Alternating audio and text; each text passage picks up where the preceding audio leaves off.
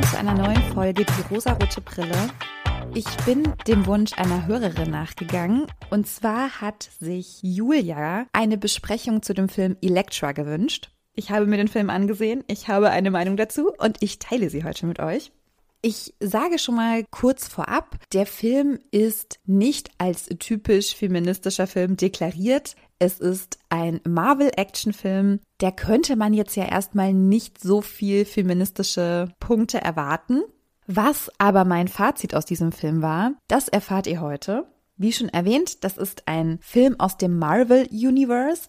Elektra ist unsere Protagonistin. Sie hat wohl schon mal in einem anderen Film partizipiert. Ich meine, das war Daredevil und hat daraufhin einen eigenen Film bekommen. Beim Einlesen in so ein paar Infos zu dem Film ist mir aufgefallen, dass dieser Film sehr, sehr schlechte Kritiken bekommen hat, in dem immer wieder darauf hingewiesen wurde, dass der nicht sonderlich spannend ist, dass der nicht sonderlich gut gespielt wurde von der Hauptdarstellerin, dass die Geschichte öde ist und so weiter und so fort.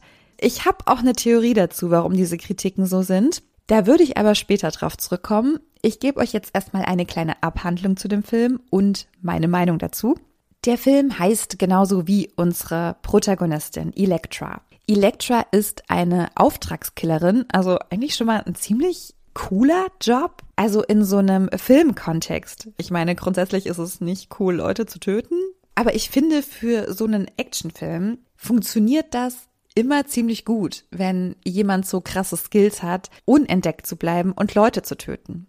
In diesem Sinne müsst ihr, also das ist wirklich absolutes Pflichtprogramm, ihr müsst Killing Eve schauen. Das ist auch eine der besten Serien, wo es um AuftragskillerInnen geht. So, so sehenswert. Schaut euch bitte Killing Eve an. Aber ich komme wieder zurück zu Elektra. Also Elektra ist Auftragskillerin und sie ist darin sehr gut.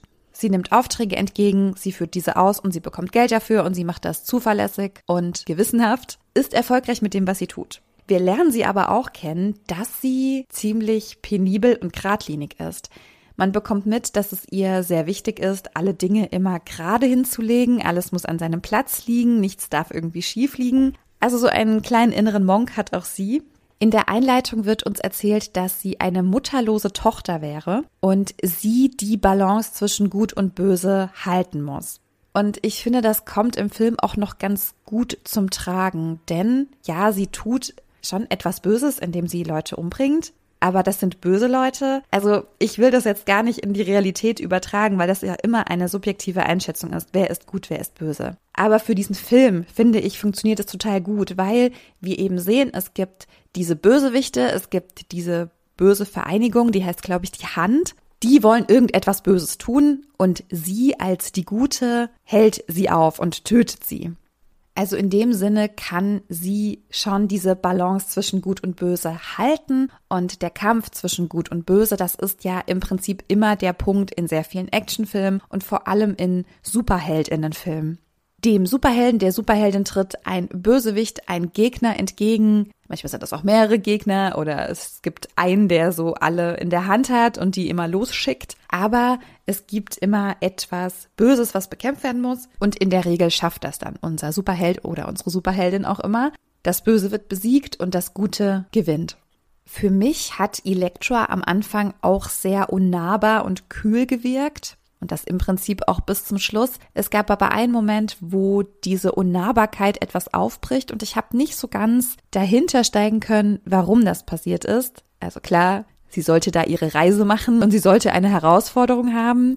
Elektra lernt ein junges Mädchen kennen. Das ist Abby. Sie schließt Bekanntschaft mit Abby und ihrem Vater und erfährt dann, dass die beiden ihr Ziel sind, dass sie diese beiden töten soll. Und sie wird sogar auch noch gefragt, ist das ein Problem für dich, weil du hast sie schon kennengelernt und du magst sie auch irgendwie und sie sagt, nein, das ist absolut gar kein Problem für sie. Aber es scheint doch ein Problem für sie zu sein, denn sie verschont die beiden. Und es scheint das erste Mal in ihrer Karriere zu sein, dass sie dies tut. Normalerweise hat sie immer genau so gehandelt, wie ihr Auftrag gelautet hat. Egal wer, sie hat ihn getötet und hat dafür das Geld bekommen. Und dieses Mal scheint es eine große Ausnahme zu sein, dass sie die beiden verschont. Und ich habe mich gefragt, warum verschont sie genau die beiden? Denn sie wirkt schon so, als hätte sie kein Problem damit, in Anführungszeichen unschuldige Menschen zu töten oder Kinder zu töten. Sie scheint sehr gefestigt darin, ihren Auftrag auszuführen, aber da plötzlich nicht.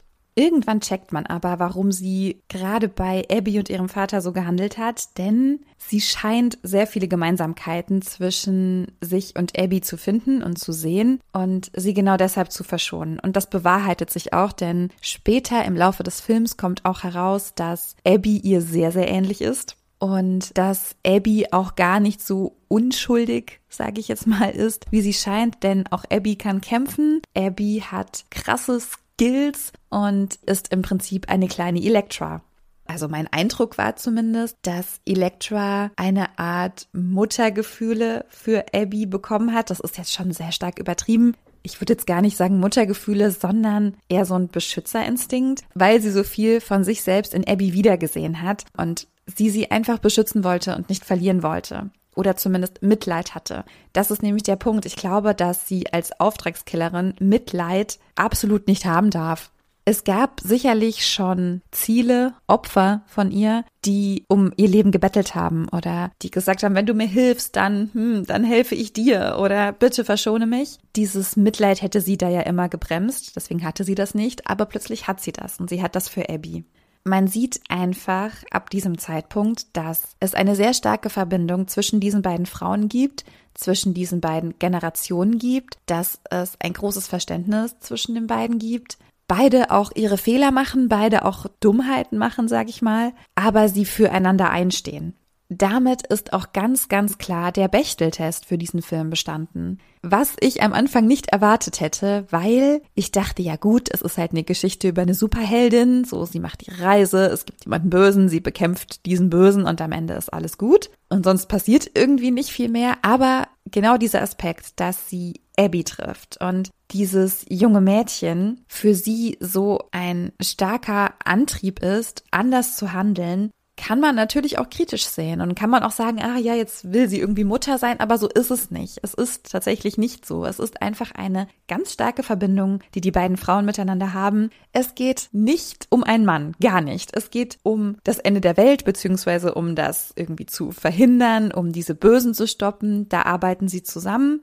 Es gibt einen Moment, wo sich so eine kleine, ja, Romanze zwischen Abbys Vater und Elektra anbandelt, aber das geht am Ende nicht auf. Also die beiden flirten so ein bisschen. Ich weiß gar nicht, ob sie auch irgendwann knutschen, aber das ist absolut irrelevant, nicht im Fokus und bleibt auch nicht bestehen bis zum Schluss und ist dann auch nicht das harmonische gute Ende. Denn das Ende ist eben nicht, dass Elektra bei den beiden bleibt und sagt, oh Gott, jetzt ich liebe euch und ich bin jetzt hier die Mutter, die ihr nicht hattet oder irgendwie so ein Quark. Elektra verlässt die beiden am Ende des Films und verabschiedet sich auch und sagt, ich gehe, ich verlasse euch, aber ne, hier im Herzen, ich bin bei euch und sowas. Also so ein bisschen fürs Herz ist auch dabei.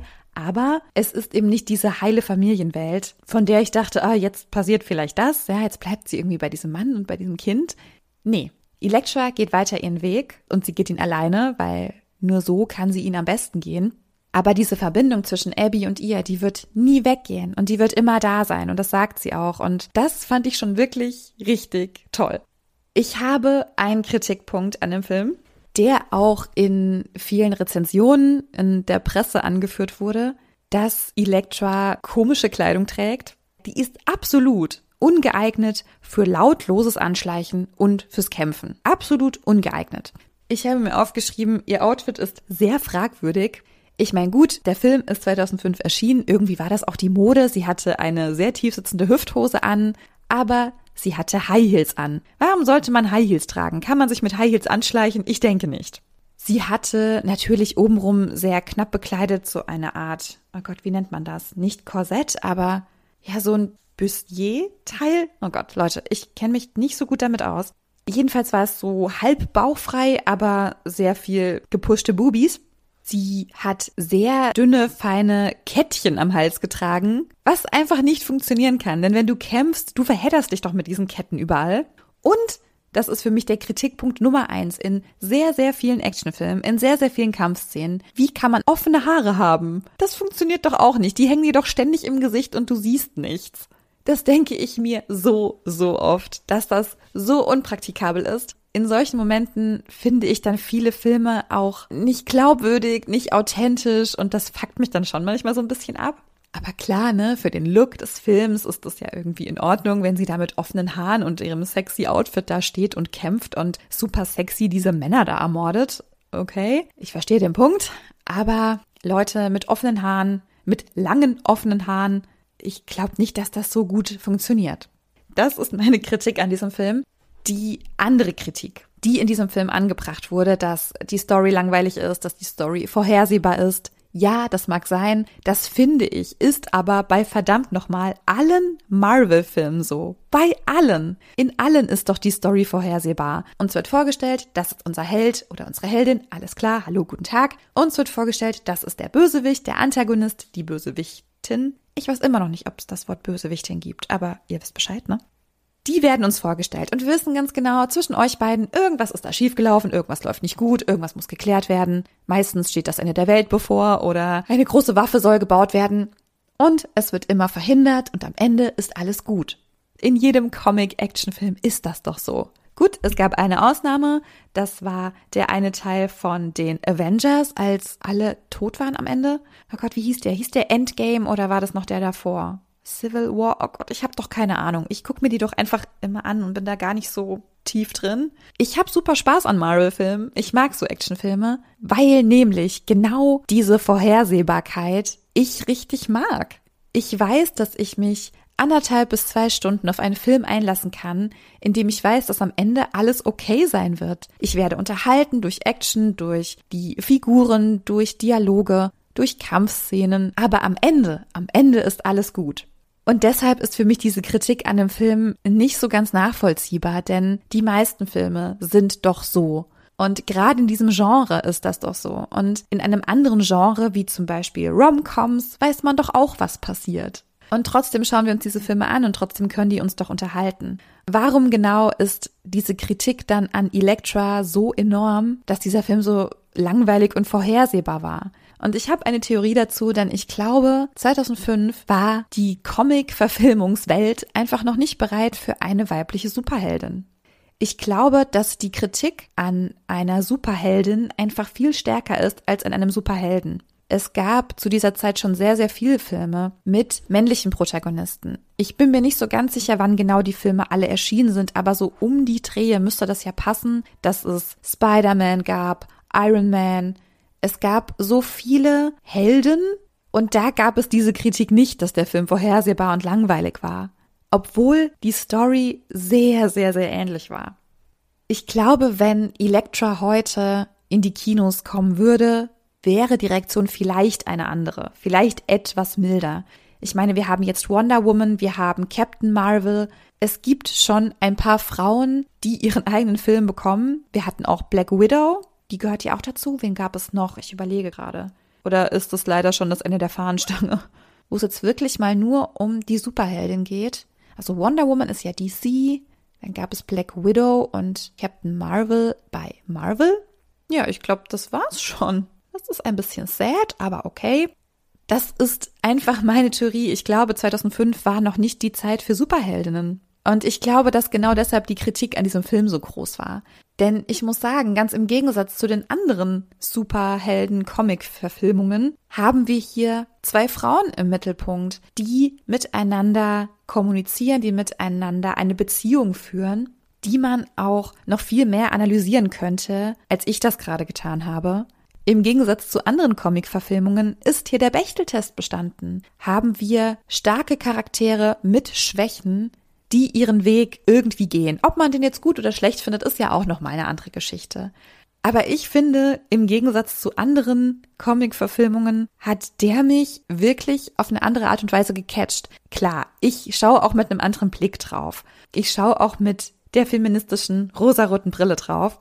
Und wie gesagt, ich mag solche Actionfilme. Ich mag das gerne, weil die mich unterhalten, weil ich weiß, am Ende ist alles gut. Es passiert nichts super Schlimmes meistens. Das ist ja irgendwie etwas, was man mögen muss, was dein Genre sein muss, um daran Spaß zu haben. Aber so schlecht ist Elektra wirklich nicht. Und er ist auch nicht so schlecht gealtert, denn sexistische Dialoge gab es meines Wissens nicht. Ich meine, klar, ihr Outfit kann man kritisieren, das war mein einziger Punkt. Also ich setze mich dafür ein, Leute, Elektra ist ein ziemlich guter Actionfilm. Also wenn man das mag, wenn man diese Art von Filmen mag, ist der nicht super scheiße. Da habe ich schon sehr viel beschissenere Filme gesehen.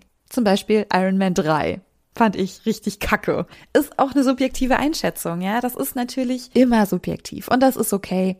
Vielleicht braucht es doch leider, leider noch ein bisschen länger, bis wir bereit sind für sehr viel mehr weibliche Superheldinnen, die eben nicht mehr nur sexy angezogen sein müssen, um erfolgreich zu sein. Und vielleicht ziehen sich dann irgendwann auch kleine Kinder einen coolen Umhang von Wonder Woman an und eben nicht mehr von Superman oder Batman oder ein Spider-Man-Kostüm. Was natürlich auch cool ist, weil das schon auch coole Superhelden sind. Okay, ich verrenne mich jetzt gerade komplett. Bevor ich hier noch so den kompletten Faden verliere und die Folge 100 Stunden lang wird, würde ich das jetzt einfach hier beenden und dir, Julia, nochmal danken, weil ich habe tatsächlich etwas anderes erwartet und habe aber sehr viel mehr bekommen, als ich diesen Film geschaut habe. Ich habe mich sehr gefreut, ich hatte wirklich Spaß und ich finde den Film auch wirklich sehr gut geeignet für diesen Podcast, um über feministische Themen zu sprechen. Deshalb sehr, sehr vielen Dank. Falls ihr mir noch weitere Vorschläge schicken möchtet, andere Vorschläge schicken möchtet, dann tut das doch gerne. Ich gucke mir auch gerne noch einen weiteren Marvel- oder DC-Comic-Film an. Habe ich kein Problem mit. Schreibt mir gerne, falls ihr Vorschläge habt, schreibt mir bitte unbedingt eure Meinung zu dem Film und der Folge. Das könnt ihr bei Instagram gerne unter dem Post machen. Neue Podcast-Folgen erscheinen freitags 9 Uhr auf den liebsten Podcast-Diensten eurer Wahl, wobei ich festgestellt habe, dass dieser immer so eine bis anderthalb Stunden braucht, um es hochzuladen. Also bei dieser müsstet ihr euch noch ein bisschen gedulden. Aber im Laufe des Freitags solltet ihr überall die Folge hören und der Post zur Folge erscheint meistens Freitag bis Samstag. Ihr könnt mir aber auch sehr gerne einfach eine Direct Message schreiben, ganz wie ihr möchtet. Gebt mir aber sehr gerne Feedback, leitet die Folge weiter, falls sie euch gefallen hat. Sprecht mit euren Freunden über den Podcast, falls er euch ganz allgemein gefällt. Ja, ihr Lieben, der Sommer ist jetzt da, ne? Es ist scheiße heiß, also ich hoffe, ihr zerschmilzt nicht und könnt euch etwas abkühlen. Dann sehen wir uns, nein, wir sehen uns nicht. Warum sage ich, wir sehen uns? Wir hören uns nächsten Freitag. Bis dann.